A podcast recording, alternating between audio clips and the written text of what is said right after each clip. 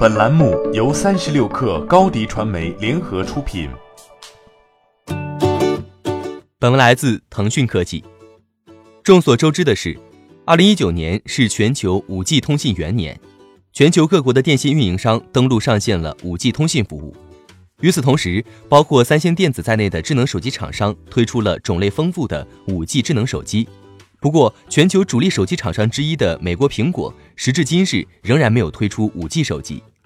分析师海尔斯说，尽管苹果公司预计在二零二零年的五 G 市场表现强劲，但从长远来看，三星电子将夺回五 G 手机市场的桂冠。随着越来越多的国家地区转向五 G，三星将凭借其在整个智能手机市场的主导地位和更广泛的五 G 设备组合，在更多的价格区间获得大部分份额。之前，科技媒体和分析师普遍指出，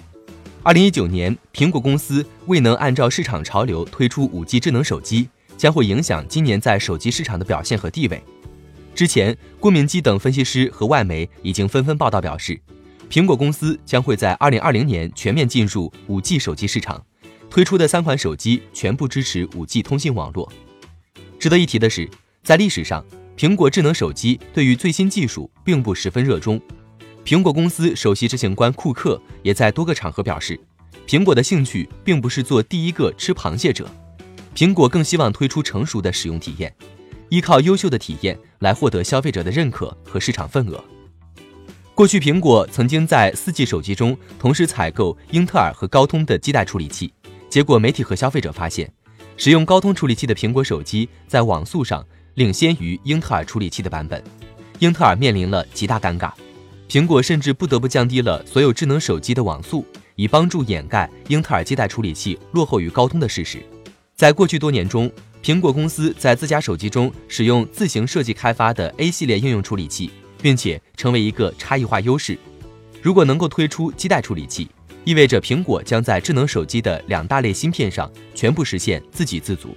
这两类芯片也有望进一步整合，进一步提升性能，降低电耗。从而延长苹果手机续航时间。欢迎添加 baby 三十六克 b a b y 三六 k r 加入克星学院，每周一封独家商业内参，终身加入学习社群，聊风口谈创业，和上万课友一起成长进化。高迪传媒，我们制造影响力。商务合作，请关注新浪微博高迪传媒。